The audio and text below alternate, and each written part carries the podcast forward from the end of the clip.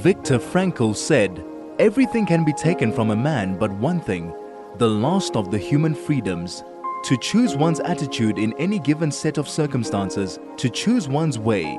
This is Finding Human with Sue Jackson. Stay tuned for the next hour as Sue explores the human psyche, what makes us tick, and how to live better, more fulfilled, and more meaningful lives. Only on 101.9 High FM.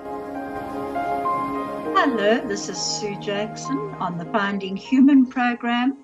And today I am with S'bo Vilakazi and uh, on Zoom to KwaZulu Natal. Last time we had a bit of problems with our, our, our uh, podcast, but with Zoom, but hopefully we'll be fine today.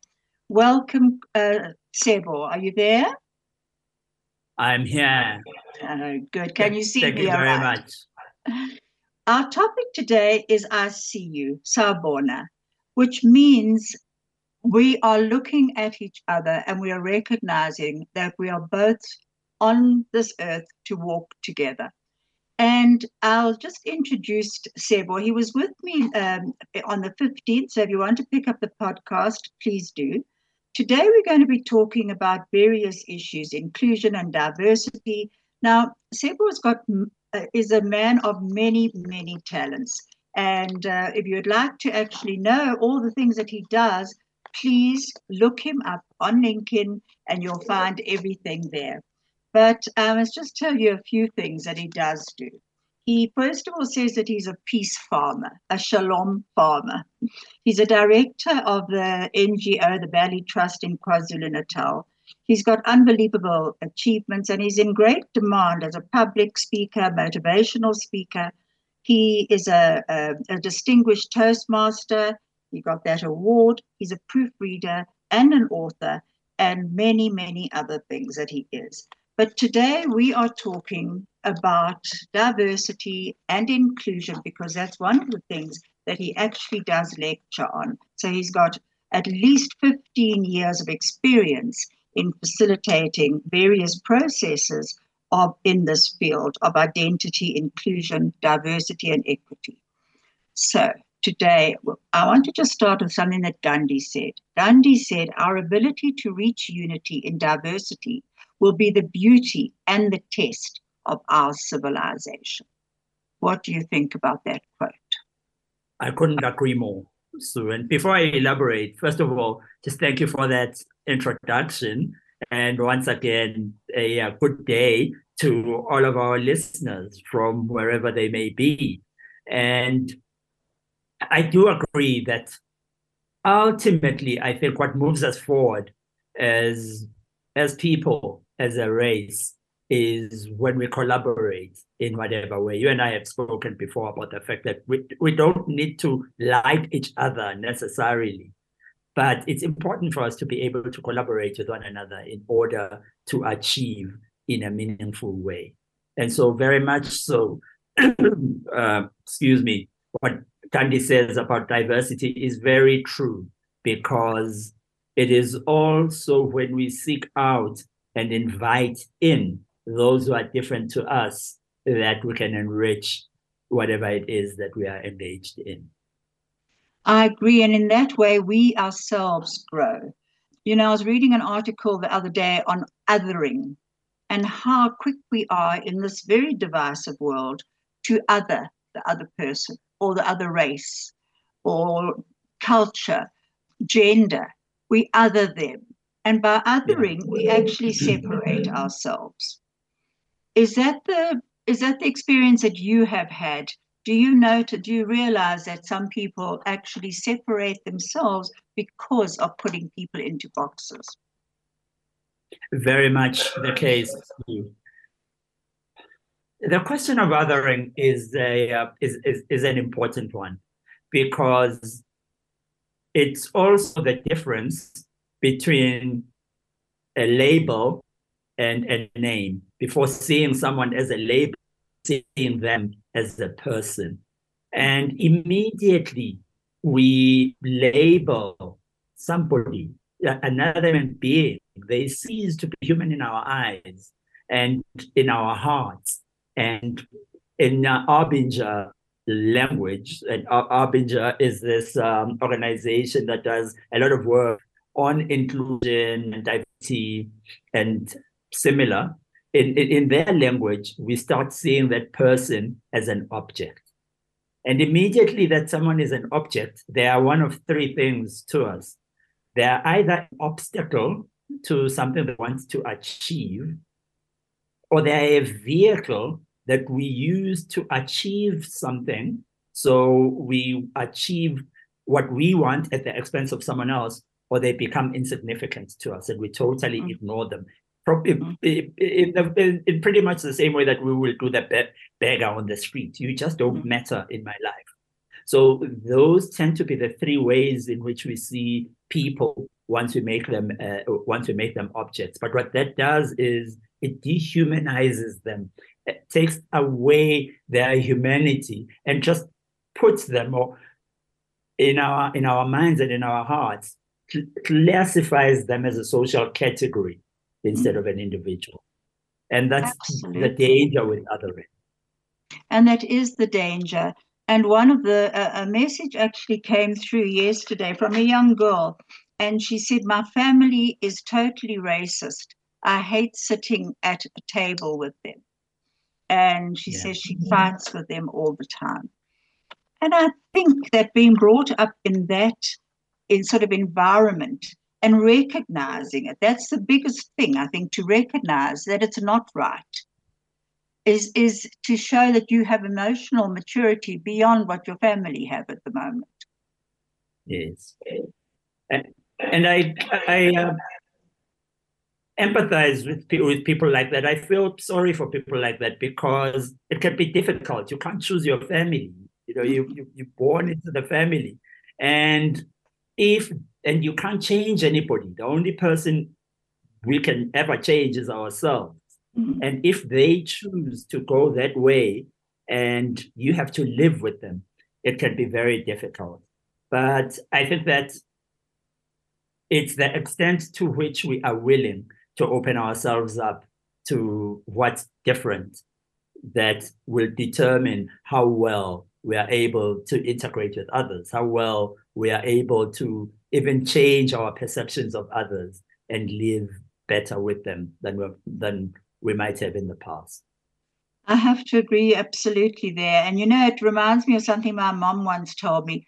When uh, when South Africa, when our apartheid came to an end, my mom must have been in her 80s, I guess, at the time. And she was in a retirement village and we were talking about uh, freedom. And she said to me, There will never be true freedom in this country as long as my generation is still alive.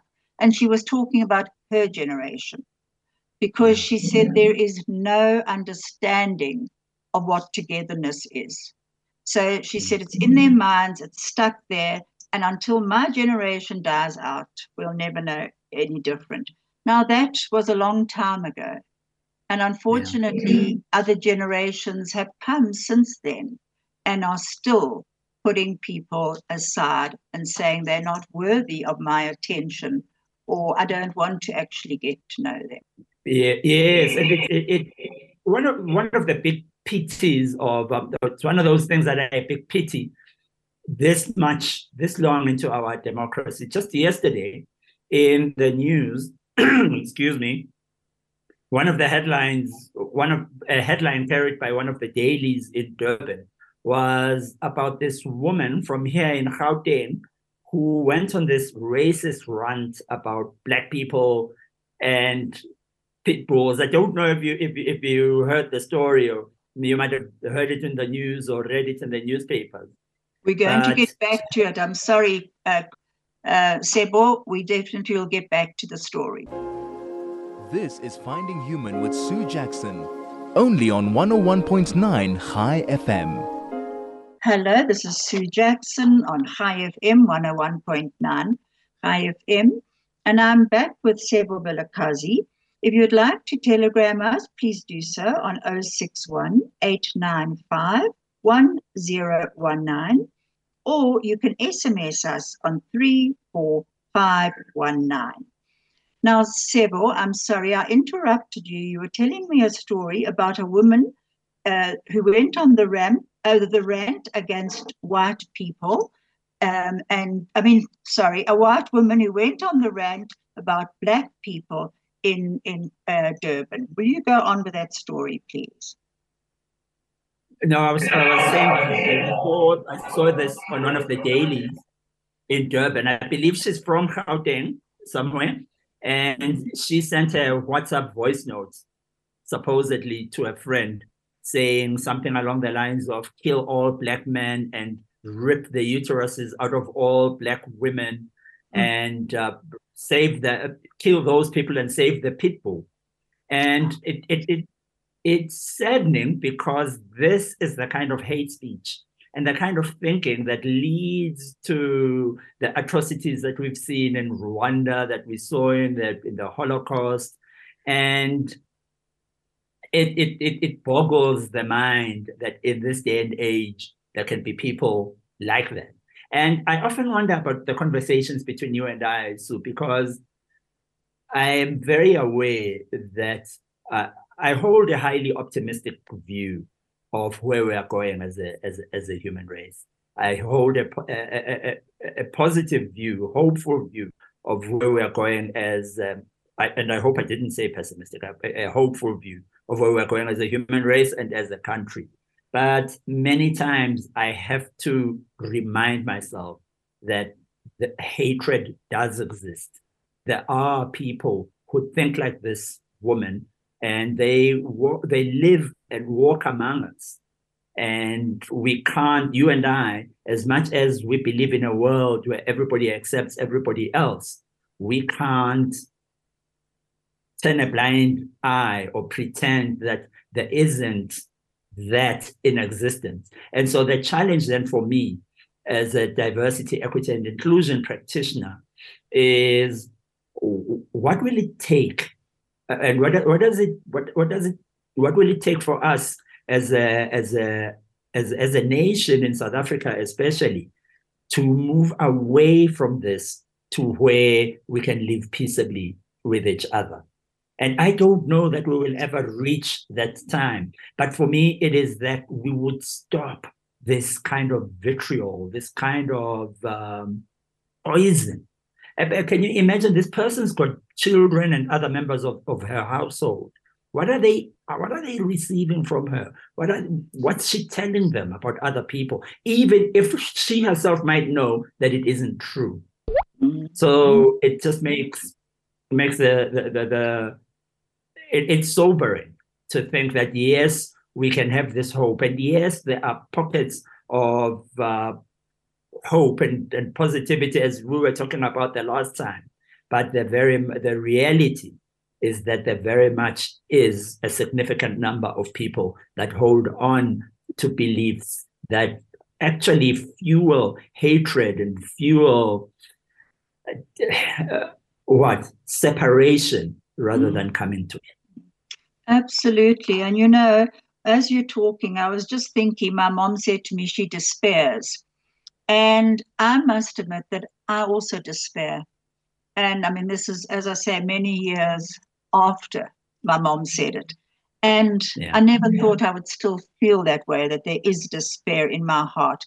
But at the same time, another message came through after our last talk, and it said, um, I love hearing you and S'bo together because it gives me hope that one day we will all sit around the table talking to each other and recognizing each other's strengths. And I love that message. I really did. It came from Australia. And then the, another message also that came through with the when this went onto Facebook, it was my daughter wants to marry a man of different color and religion. I have a lot to learn. That's yeah. what she said. She's got a lot to learn. yeah. And that's when that's where the rubber hits the road, isn't it? When it comes close to home or when it comes into your home. And then well, at least she said she's prepared to learn, you know. You know, there's I don't know if I said it before, but there I read something that said freedom is won by making space for other people not like us. And I think that is the biggest thing. Now, so they also asked last time uh, a few people asked me to if they could get your podcast, and uh, they wanted you to talk about Grow Well Child, and also the um, ICU. So we'll let's start with Grow Well Child and that program.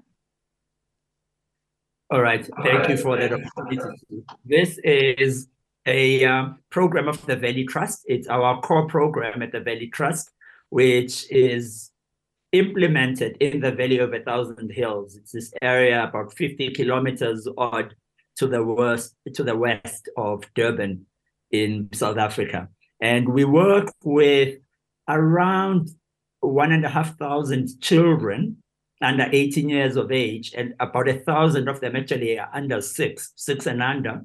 And the idea of the program is that we go into their homes and we help the mothers or whoever it is that looks after this child, whom we call the primary caregiver of the child, learn how to ensure that the child grows healthily, physically, and uh, in and mentally.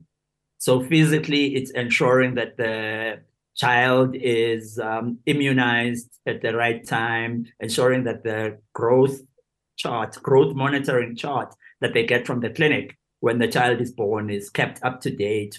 And, and, and, and we use a methodology called CIMCI, which is community level management of, of childhood illness, integrated management of childhood illness, which is an approach that equips families with 16 core practices that they can follow that ensure that their child is growing appropriately.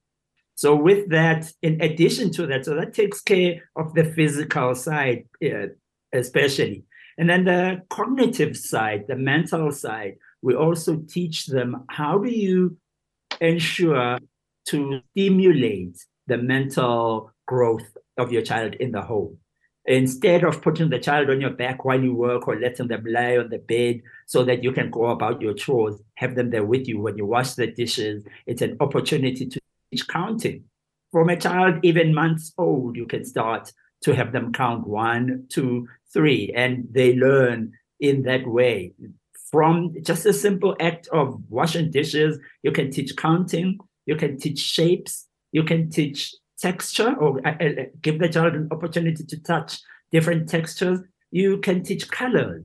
So it's there are lots of these opportunities within the home to actually stimulate the cognitive development of your child. And so we uh, we work with these caregivers to assist them to ensure that they do this deliberately with their children, in particular to get their children um, school ready. Wonderful. And then what about the the, the hundreds and thousands of children who are, are malnourished? You also have that other program that you're doing uh, with the gardening. Would you just and the food? Tell me who you're working yes. with.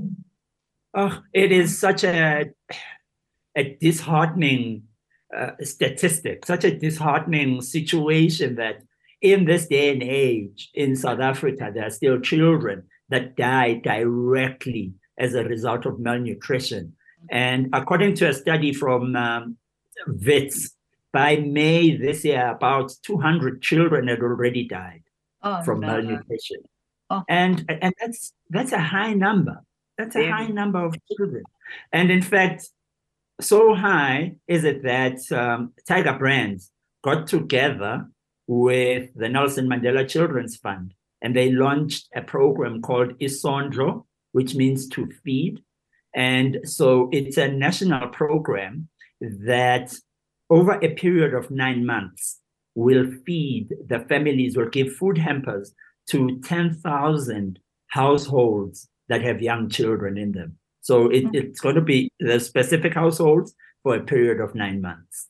And wow. we had the good fortune that it was launched at our site at our organization. The national launch took place at the Valley Trust. And we've already started receiving these consignments of food packs that are going to go into, into this household. It's at a cost of 42 million rand.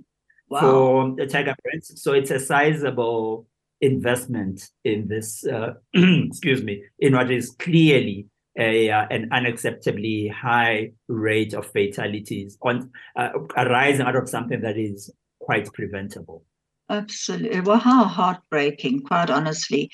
And then you also, the families receive a garden kit, and it reminds me of uh, teaching a man to fish. You know how you you then help them to to feed their family. You know that quote.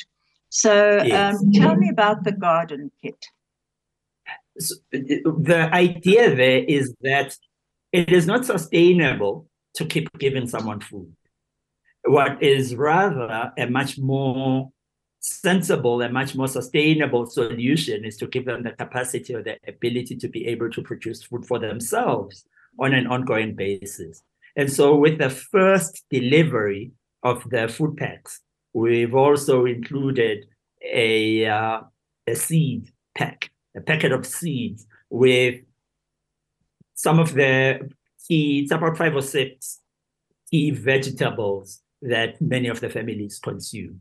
And so, and it's also been packaged in a manner that makes it easy to plant. You don't need a lot of space. In fact, at the Valley Trust, for decades now, we've pushed the notion that on a patch of land the size of a house door, you can, standard house door, you can grow enough to meet the nutritional needs of an, of an entire family, of an entire household. So, what this program seeks to do is that yes, we will give you the food, and yes, we will give you the uh, perishable and non-perishable stuff for the period of nine months. But more than that, we would like to give you the ability, at least the leg up, to be able to then keep growing your own food into the future. That is just such a wonderful idea. It really is. Gosh, that's actually very exciting. It's it's something so uh, productive, isn't it? And uh, uh, um, it just sounds so good. What I forgot to tell you, by the way, about that when I said that my the the woman who said that her her daughter wants to marry a man of a different color and and religion. Uh, it's a black woman who sent me the message. Her name's Renelle, where she doesn't want surnames uh, mentioned. And Yeah. she, she said her children met at varsity. Her daughter met this man, they were doing the same course at varsity, fell in love with each Yeah. other. And she's the one who says she's got a lot to learn. So, you know, I love that because it gave another perspective. It wasn't a white woman talking, you know, it was just. That's different. right. Now, S'bo, let's go on to exclusion and and diversity, and tell me about how you actually got involved with that, the Arbinger uh, program.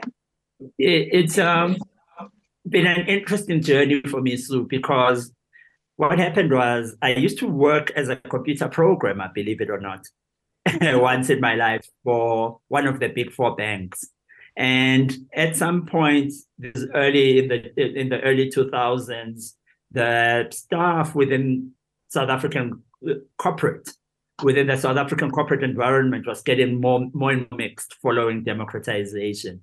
And so Nedbank, which is the bank, was Nedcor at the time, which is where I worked, started running a diversity intervention, a diversity awareness intervention to build, to improve the working relationships among staff and ultimately improve productivity. And uh, so I attended a workshop then as a participant. For the, the very my very first exposure to it was as a participant in this awareness raising workshop. And it so impacted me. And I felt I've always been very passionate about issues of race. And at university, I used to wear these T-shirts that were prov- that that that provoked discussion. But I, I, I and it was a form of passive aggression. I would wear T-shirts that said, you know, slogans, Black Power slogans, and just to provoke, especially white students on on, on, the campus. And then Right. my friend and I were always ready to go to you know to go toe to toe and argue the race question, etc. So when I attended this workshop, I still had that in me. I mean, it was years after university. And so I ended up in this argument, really, with this big, burly Afrikaner guy. Now, I'm small by all standards. I'm just shy of 1.8 meters, but I'm on the slim side. This big, burly, uh, you, you, you, yourself know how big is Afrikaans. A rugby player kind of type. A rugby player type scared, big guy. He could have just squashed me. But then at that moment, I was suicidally, I don't know, just uh, wild with, with, with, with rage at whatever was being discussed. So him and I got at each other's throats eventually the facilitator was very good and managed to calm things down which was to my benefit i would imagine more than to the other guys because he would really have just swatted me like a fly. But that's that stayed with me. The, uh, even just my own reaction uh, bothered me. And it was the first time that i actually thought about what led me to act like the, like an animal. I would I've always considered myself someone peaceful. I've always considered myself someone who abhors violence. I'm a pacifist. I, I would go so far as to say that. But there was acting suicidally stupid and looking, you know, inviting violence. And so a, a, a few months down the line, Nedbank wanted to do away with using consultants and build capacity in-house. And they put out this advertisement on the intranet for people to get trained. About 10 of us between 10 and 15 of us got trained. And interestingly, I was the only person outside of HR oh. to get trained. Wow. everybody else was from was, was from within the HR business unit at, at, at Nedbank. And I became trained as a facilitator. I started working around the different, in addition to my normal work in IT, I started working, would visit different units within Nedbank different di- divisions, different levels of the hierarchy delivering these diversity workshops. And it, it stayed with me. Right. We'll get back to that. Thank you, Craig. This is Finding Human with Sue Jackson, only on 101.9 High FM. Hello, this is Sue Jackson, and I'm back with S'bo Vilakazi. And we are about to hear a very short YouTube, literally, uh, I think it's a minute and a half, by Simon Sinek on diversity and differentiates team performance. Thank you, Craig. How are you learning to work more effectively with different personality types? This is the definition of diversity, right? It's not about color or religion, you know. Diversity is about perspective. And to be open to the idea that other people have a life experience because of the way they grew up, because of their religion, because of their color, because of their socioeconomic economic background, whatever it is, they bring a perspective to the table. And I think that um, the ability to work with people unlike you um, starts with curiosity. Um, there's a study that was just read recently that was published in um, some European management journal how organizations that think they know everything, that think they're experts, they actually produce um, systemic stupidity because they lose their sense of curiosity. They think they have nothing to learn. And, and it literally creates what we would call stupid because you can only see one thing, you know, and you become dogged that that's the answer, you know. Um, so I think curiosity is very much the the source of not only innovation but the ability to collaborate with others unlike you. This is Finding Human with Sue Jackson only on 101.9 High FM. Hello, this is Sue Jackson, and I'm back with S'bo Vilakazi. If you'd like to contact us, please do so on SMS 34519 or Telegram 061 895 1019. You're listening to High FM 101.9. Hello, uh, S'bo. I just wanted to go back to what you were saying that you just uh, you were doing this course, and what he says, what Simon Sinek said there is that um, you know it's it's not about race or culture, but it's it's somebody different to you. So, what did this teach you about yourself? Yes, and uh, so he says it's about perspective, and that's true because there is diversity even within the a home you know, as, as a uh, one race home. The the, the child, the two spouses are diverse from each other. You know, there's the gender, there's diversity coming out of the fact that they're different gender, just the fact that they're two different humans. They could be the same gender, but as as he says, because each of us has our own unique life experience, twins living in the same house still have identical twins living in the same house, still have different life experiences. And therefore, each one is going to have a different perspective to life, you, know, compared to the compared to the other. And so I agree with him that diversity it, it has more to do with just the physical features and a lot to do with um, and a lot to do with perspective. And for me, I guess then that was my own journey of getting perspective about, firstly, about my myself. One of the exercises we, we do, even now, I still do this exercise in my diversity work, is we look at socialization and how I was brought up. And we analyze that in regard to how much it what, what it taught me about other people, about people who are different to me.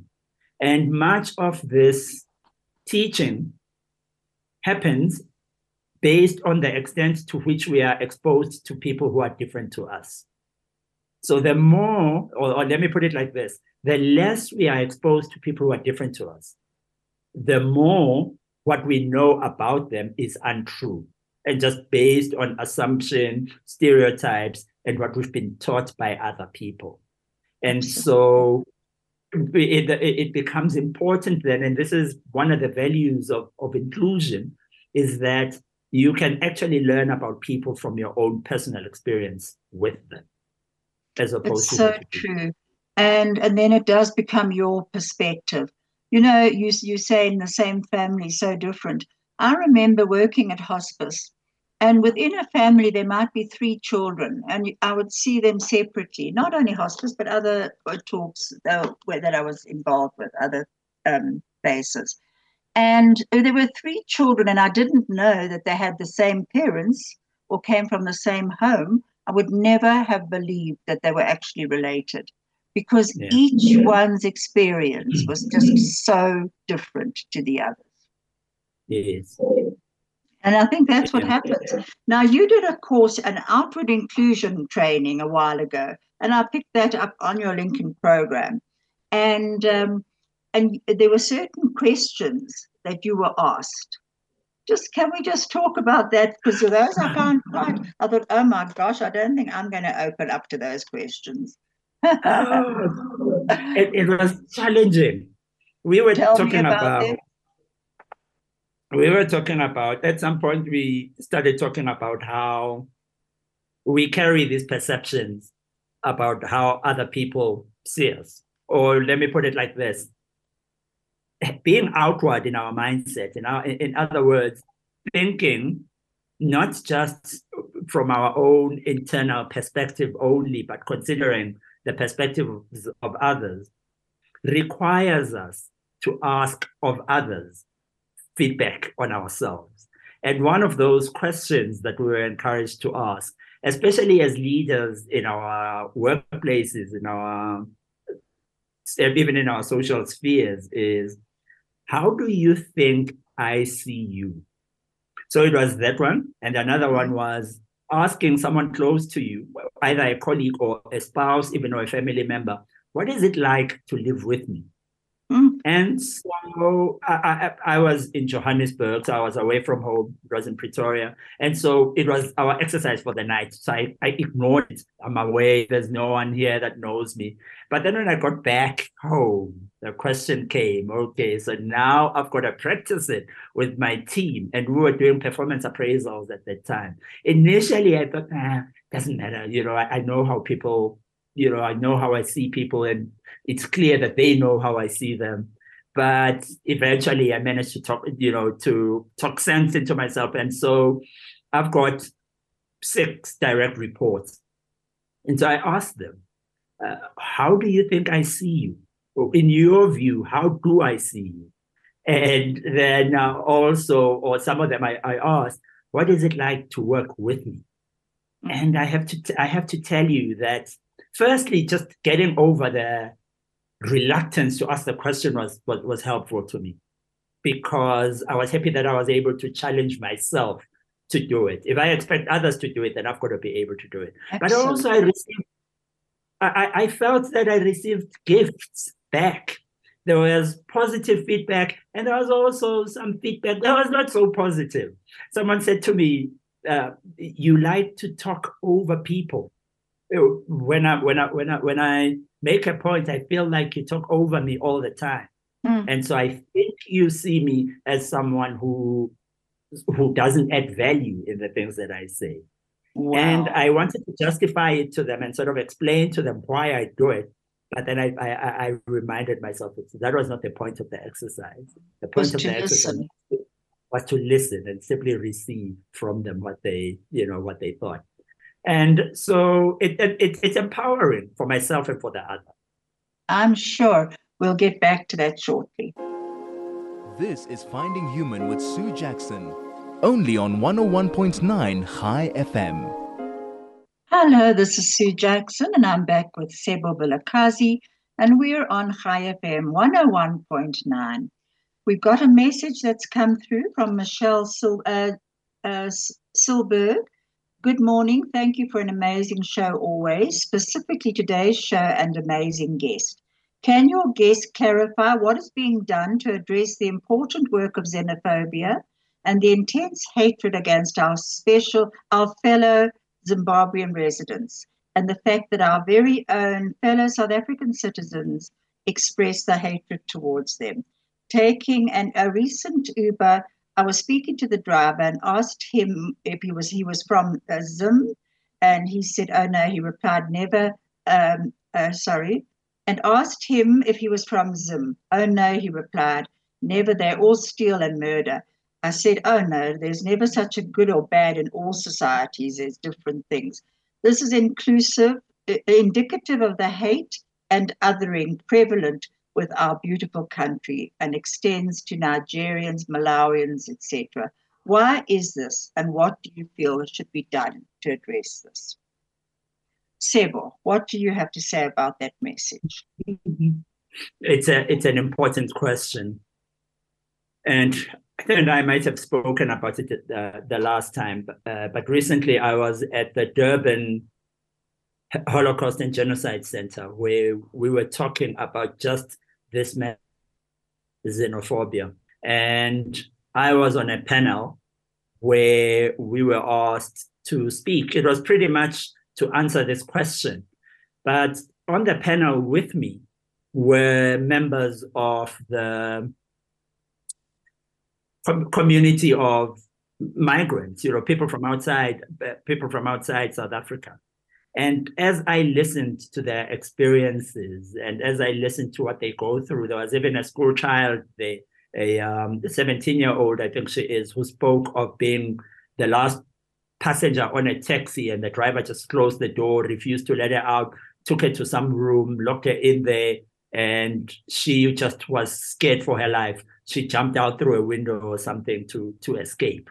Mm-hmm. And it is it's it's it's impossible to theorize uh, about solutions or to you know to even start to understand what what a person goes through when uh, when they're in that situation. And I, felt thoroughly ashamed, really, that we do this to other human beings. And just the many experiences that people were were were, were, were sharing. I think there are a number of things that can be done.